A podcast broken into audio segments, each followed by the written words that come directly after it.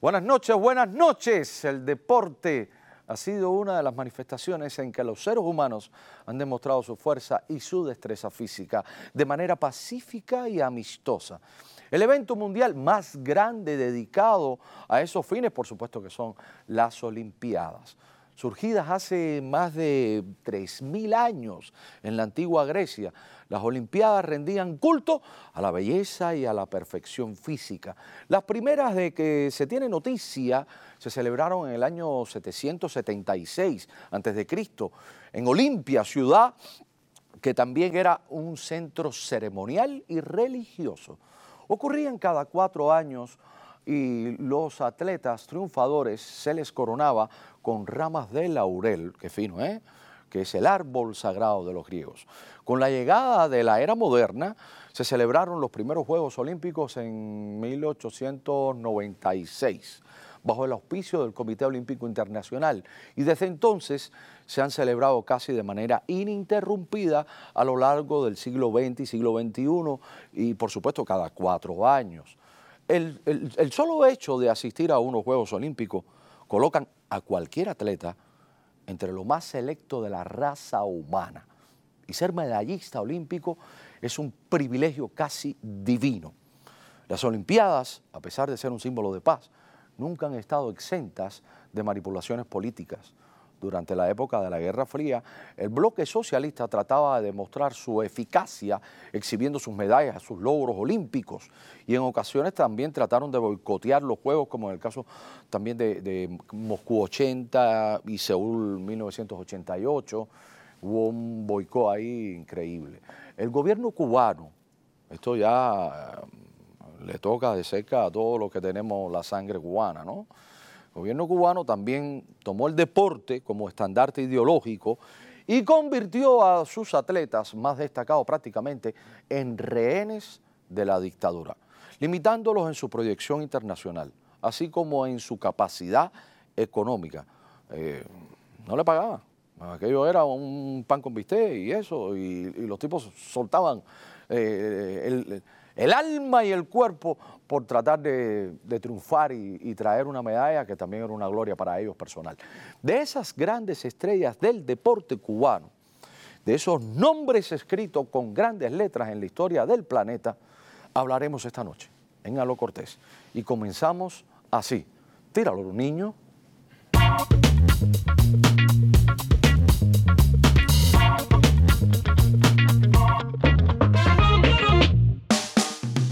Estamos de regreso. Recuerden que estamos también conectados a través de Roku TV y Amazon Fire. Eh, estamos a través de nuestra aplicación que usted la puede bajar en sus teléfonos inteligentes. Y por supuesto, eh, la gran noticia, la nueva noticia es que estamos por inaugurar nuestra propia emisora de radio a través de Sirius XM, eh, la 154. Sí Cachita Latina Radio. Estamos creciendo la familia y sus empresas asociadas. Mi invitado de esta noche es cubano. Nació en La Habana el 6 de agosto de 1972, un muchacho muy joven. Mide 2 metros con 6 centímetros de estatura y pesa 180 libras aproximadamente. Ha participado en tres Olimpiadas y en un sinfín de campeonatos mundiales ha sido capitán del equipo Cuba de voleibol masculino, jugador regular de varios equipos europeos de élite y también ha ejercido como entrenador. Su vida es un ejemplo para muchos y recibo en Aló Cortés a uno de los grandes, a una persona que yo personalmente admiro muchísimo, Josvani Hernández, orgullo cubano. Bienvenido, maestrazo. Muchas gracias, buenas noches. Eh, no, para mí, para mí. Amigo, comparte, comparte, comparte. Dale, manito para arriba, like. Está Giovanni Hernández. Estamos hablando de las glorias nuestras, de, la gente que nos hace a nosotros brillar. Y mi primera pregunta es, ¿tú escogiste ser deportista o el deporte te escogió a ti? Bueno, esa pregunta está muy buena. Yo pienso que dentro de mí había el deportista pero el deporte me escogió a mí. ¿Por qué? Porque yo, a la edad de mi temprana edad, tenía más o menos 11 años. ¿Ya tenías ese tamaño? No, no, no, no. Yo siempre no fui alto como ahora. Yo pasé por mis etapas también. ¿Entiendes? Pero a Eh, los 11 años, más o menos... A 11 años yo medía casi ya un metro sesenta y cinco. Co- pe- Pero mira esto, chico. Pero cómo... Sí, era un, era un niño muy espigado, era un niño muy espigado. Entonces, eh, a los 12 años, que fue ¿Con cuando 11 yo años no te decían en la escuela tío Estiopa? Sí, claro que sí. Sí, ese era uno de mis complejos ahí ¿Sí? en la escuela, porque los niños me identificaban no por mi nombre, me decían, mira, es grande, es grande, era, era más grande que la maestra. Entonces, imagínate, mi maestra era muy chiquita, ya yo con 11 años era más alto que la, que la maestra. Siempre fui el último en la fila, siempre me sentaban atrás en la escuela, porque entonces no dejaba ver a los niños. Eso no te sentaba- creaba cierto, cierto nivel de complejo. Sí, tuve, tuve una etapa de Usted vida- póngase para atrás en la fila. Siempre me lo decían. Dale, grande, ve para atrás, que tú no dejas ver. Pero en, ocasiones me convenía ser alto porque, por ejemplo, cuando llegaba el carrito del helado, me decían, ay, nadie llegaba. Entonces, es grande, es grande. Entonces, yo podía alcanzar ahí a comprar el helado. También tuve una dificultad muy grande que casi nunca me pude colar en una cola. ¿Sí? Porque todo el mundo decía, yo voy a traer grande. Y si el grande se iba para adelante, la gente decía, no, yo voy a traer grande.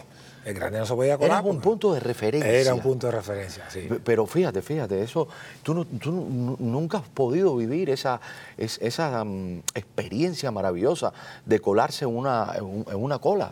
No, Eso- muy- muy pocas veces yo tuve la posibilidad de colarme en una cola. Pero dudo que si te colabas, la gente iba a tratar de tener un problema, un conflicto contigo directamente. no, no tanto conflicto conmigo, pero sino internamente entre la gente que me, que me rodeaban. Porque la gente decía, yo voy a traer grande, pero el grande no va aquí. Entonces, eh, ¿sabes cómo en Cuba? En Cuba Sí, se sí, forma. se formaba un dime que rápido, te diré. titingó rápido. Un brete rápido. Sí, sí, sí. sí. Eh, Giovanni, ¿por qué tú dices que el deporte te escogió a ti? Porque, mira, yo fui un joven muy, muy avispado, era muy intranquilo, era un joven que desde corta edad, 10, 11 años, me interesé mucho por el deporte, lo que era el atletismo, el béisbol, el boxeo. Entonces siempre estaba saltando y correteando. Y de esas casualidades que da la vida, la, mi mamá, que en paz descanse, era maestra de una escuela donde, yo, donde yo hacía mi primaria. Y la asistente de mi mamá, la auxiliar pedagógica de mi mamá, había sido jugadora de baloncesto. Y siempre le, le decía a mi mamá, llévalo, llévalo al deporte, llévalo al deporte, porque mira, yo le veo cualidades a tu hijo, es grande, tiene los brazos largos, las extremidades son largas. Entonces mi mamá decía, no, pero el deporte, él es un muchacho muy loco, él no, no va a ser nunca deportista. Y la auxiliar pedagógica le decía, déjalo, déjalo, déjalo que vaya. Entonces ella me acompañaba, aunque mi mamá hacía las clases, y ella en la auxiliar pedagógica, Mercedes, me acompañaba a, a esas actividades deportivas. En esas actividades deportivas yo ahí ya me desarrollé, me desarrollaba junto con otros atletas. Atletas no, eran niños aquella, en aquella época. Pero después fueron atletas. Después fueron atletas. Entonces, ahí a la edad de 11 años, yo empecé a, a lo que es tener eh, la responsabilidad como un deportista, porque me decían, yo antes corría y corría sin parar. Me decían, no, espera, ahora vas a correr 100 metros, ahora vamos a hacer una prueba de 400 metros, vamos a hacer una prueba de 800, vamos a hacer un- una prueba de salto. En esas pruebas de test pedagógico que se le hicieron a, los- a los niños, eh, en el Saborí, allá en Playa, eh, me captaron para, para la IDE a los 12 años. Ya Ah. a los 12 años ya... Pero ibas para baloncesto, ¿no? Porque normalmente cuando eh, estamos delante de alguien así tan alto, siempre la gente piensa en el deporte más popular, que en este caso es el baloncesto, ¿no? Sí, eh, en- no era el deporte más popular sí, en Cuba, pero si no era el deporte donde se suponen que van los- las personas altas. Entonces yo con 12 años ya medía un metro setenta y dos. Ya era un muchacho espigado, saltaba bien. Entonces cuando yo entro a la I de material bajo, ahí en Cotorro, llego prácticamente sin un deporte específico. Entonces, me hablan del baloncesto, no me interesó mucho el baloncesto, me hablan de remo, tampoco me interesó mucho el remo porque yo soy muy buen nadador. Aquí donde tú me ves. ¿Sí? Sí, sí, sí, sí. Y tú dijiste, yo, ah, un, un negro ahogado no, no va conmigo. No, porque siempre mi mamá me decía, mijo, mira, cuando, donde tú te ahogas, mucha, donde tú das pie, mucha gente se ahoga. Entonces no te hace falta nadar. Entonces ya crecí con esa mentalidad y entonces soy muy buen nadador. Después aprendí un poco, pero no soy un nadador de estos eh, fantásticos. Entonces el remo había que estar en el agua. Y yo decía, no, si se vira la canoa, si se vira esto, aquí ya se jodió, se jodió el negro. y entonces... Eh, Viste, y déjame, déjame hacer una, una, una observación. Eh, aquí, estamos por acá. Eh, nosotros los cubanos siempre hablamos así de cariño. Eh, eh, oye gordo, oye blanco, oye negro, y, eso no tiene nada que ver con, ni con racismo. En, algún momento en Cuba te sentiste agredido porque alguien te dijera negro, oye negrondo, échate para acá. Es que nosotros los cubanos somos muy ambientosos cuando hablamos. No, nosotros somos muy ambientosos y somos muy espontáneos también. Mm. Somos demasiado sinceros a veces con la gente. Yo le digo a mucha gente que mi color de piel es negra. A mí, si me dicen rubio, entonces ahí sí me molesto porque me estás tomando el pelo, porque yo rubio no soy. Este, o me estás tomando el pelo o este tipo es daltónico. Sí, a lo mejor tengo problemas con los ojos, sí. Confunde los colores. Eh, déjame eh, decirte algo. Eh, ¿Tú tenías ya en, tu familia estas medidas tan altas? ¿En los genes de tu familia ya se veían personas así altas? ¿Un tío, un abuelo? Bueno, mi familia es una familia de mediana estatura yo sí me llevé el tamaño de toda la familia. Yo sí crecí por la llegaste primero a la cola? Sí, sí, sí. me llevé la cola completa. Porque yo, imagínate, ya yo con 14, con 16 años, ya yo medía 2 metros, 2 centímetros. ¿Y tú hacías algún ejercicio especial para estirarte o, es genéticamente...? Bueno, yo creo que en la etapa mía del desarrollo, que es la etapa esa de los 12 a los 16 años... El deporte influye. El deporte me ayudó bastante. Hacíamos muchos ejercicios de estiramiento en la IDE, hacíamos muchos ejercicios de estiramiento, y muchos ejercicios que me ayudaron. Quizás en ese tiempo, yo en cuatro años crecí 40 centímetros. ¡Wow!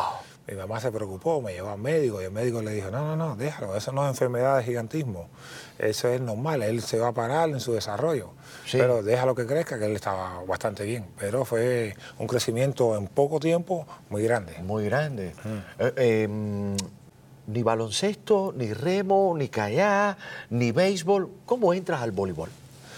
Bueno, entro al voleibol porque primero lo vi en la IDE, un, juego de exhibición que se estaba haciendo cuando yo empecé a... Un deporte muy lindo, muy Es un deporte muy lindo. Después lo fui descubriendo con el tiempo.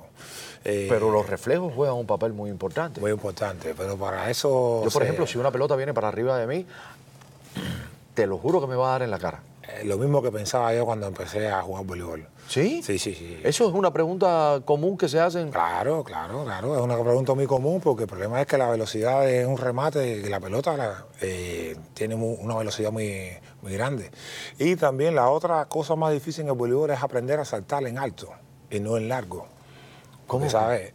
El voleibol tiene una NE de frente que si tú la tocas o si pisas el pie es una falta. Y puedes cometer también puedes lesionar al jugador que está al frente. Entonces es muy difícil saltar hacia arriba y caer en el mismo lugar.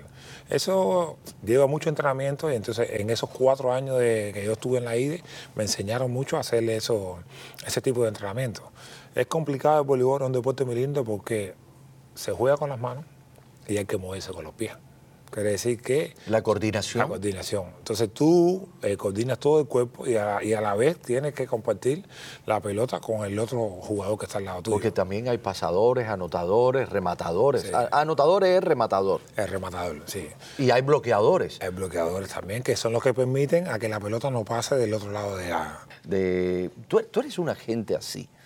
Que, el que te conoce, el que te da la mano, el que comparte contigo te toma un aprecio de por vida. Pero además todos los deportistas con los cuales yo he hablado, de Josvani Hernández, el gran Josvani Hernández, todos tienen la misma opinión de ti. Un gran cubanazo, una gran persona, un gran ser humano eh, y un gran maestro para una generación completa. ¿Recuerdas qué fue la primera competencia?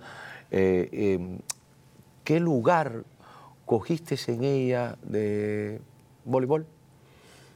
¿La primera competencia mía o la primera competencia internacional? No, la primera competencia en Cuba, ahí. Oh. con la gente en barrio, donde la gente en barrio ahí te decía, ¡Dale, negro! ¡Remata! Bueno, yo tuve, yo tuve una experiencia que fue muy linda, porque en el barrio mío nadie sabía que yo jugaba voleibol. ¿Sí? Sí, yo era de ahí de reparto eléctrico, ahí en Arroyo Naranjo, y entonces como yo estaba en la IDE. Y en la IDE tú participas por ciudadana, pero en el barrio no había cancha de voleibol, en la zona no había nada prácticamente. Entonces, como yo fui directamente de la IDE, ya, representaba a Ciudad Habana, no representaba a Arroyo Naranjo. Entonces, la primera competencia que yo tuve fue en Camagüey, en, una escolar en Camagüey, donde ahí empecé, tuve una marca experiencia en el viaje ese que me lo recuerdo de por vida, porque fue el primer viaje mío escolar. Nos fuimos, me acuerdo que nos fuimos en un tren hasta Camagüey. ¿En un tren? En un tren. ¿El lechero? El lechero.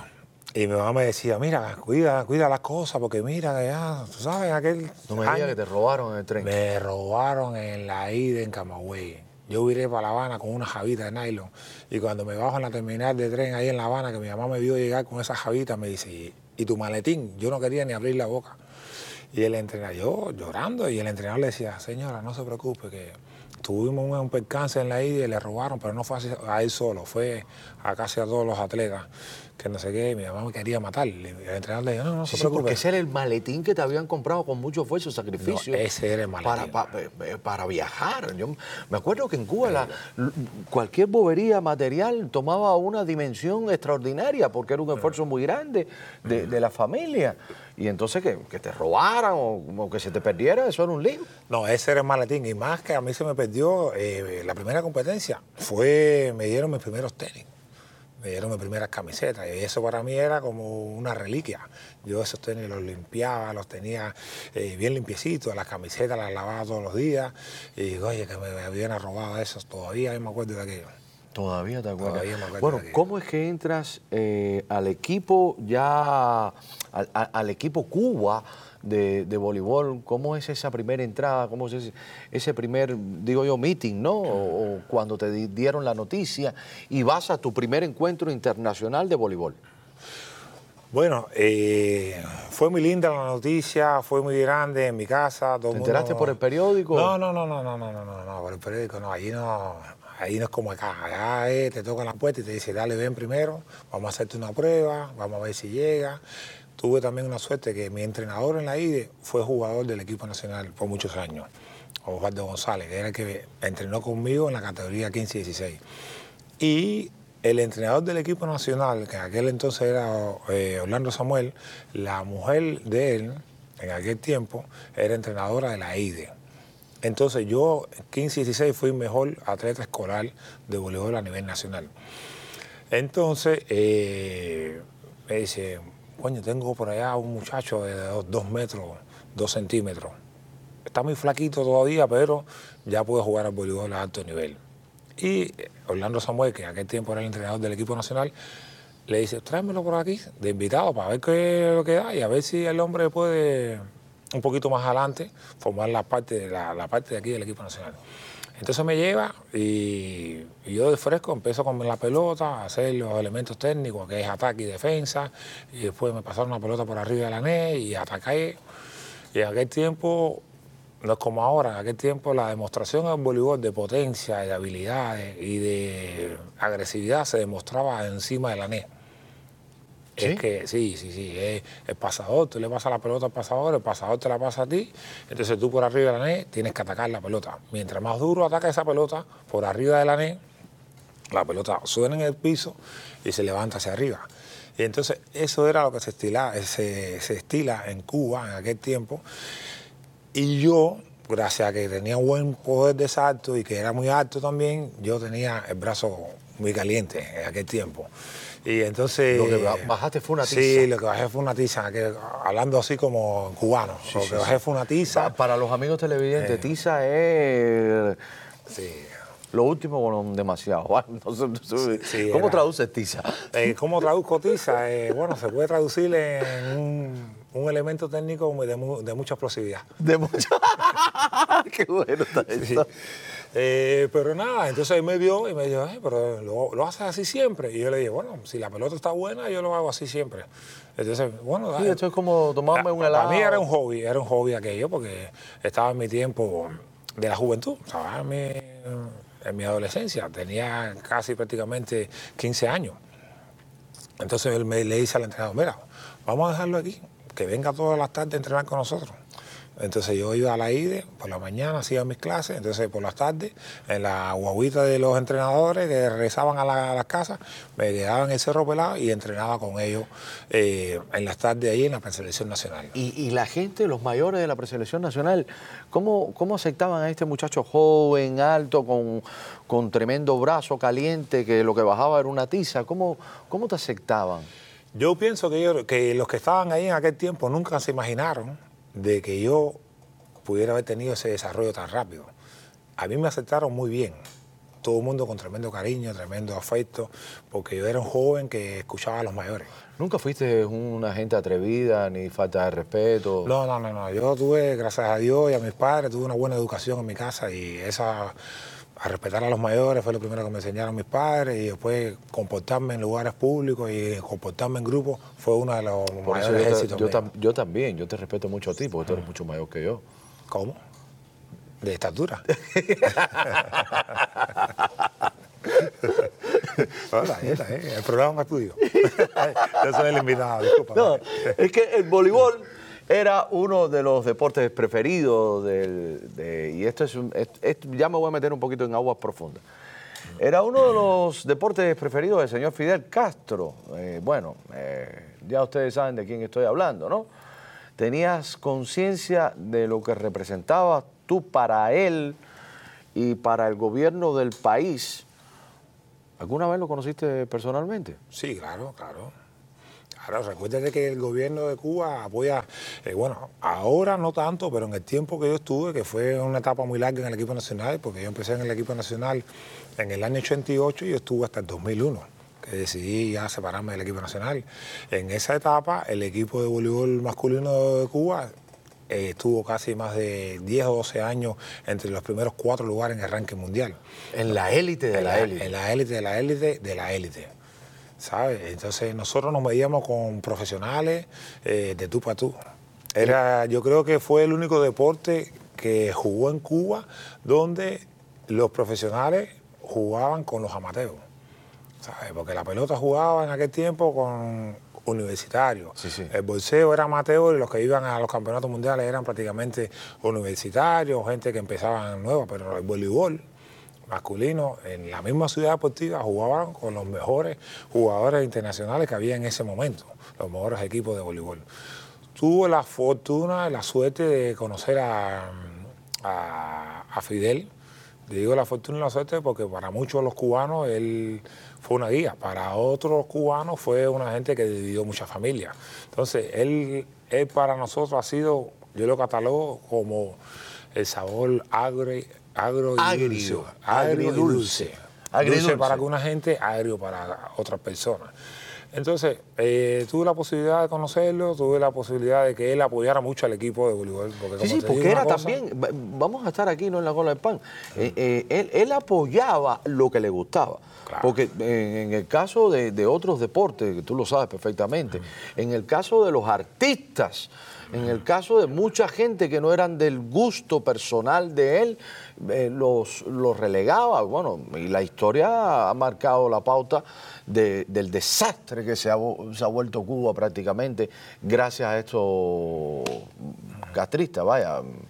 Te, hice la pregunta porque es eso, eh, en esa etapa era una cuestión agridulce, como tú bien dices, como tú bien dices, era muy difícil de un lado y de otro. Eh, y también él era fanático del, del voleibol y era fanático de ustedes. Y ustedes de alguna manera los trataba de la mejor forma. Pero después ustedes conocieron la diferencia entre dinero y no dinero. Ya. Sí, sí eh, a ver, ¿cómo te digo? Eh, mira, vamos a hacer esto porque esto se calentó. Se, calentó. Comparte, comparte, comparte. vamos, un momentico a corte comercial. Candela Misón, eh, ponte los guantes, Giovanni, que regresamos oh. directamente yo soy chiquitico, pero travieso. Voy y vengo.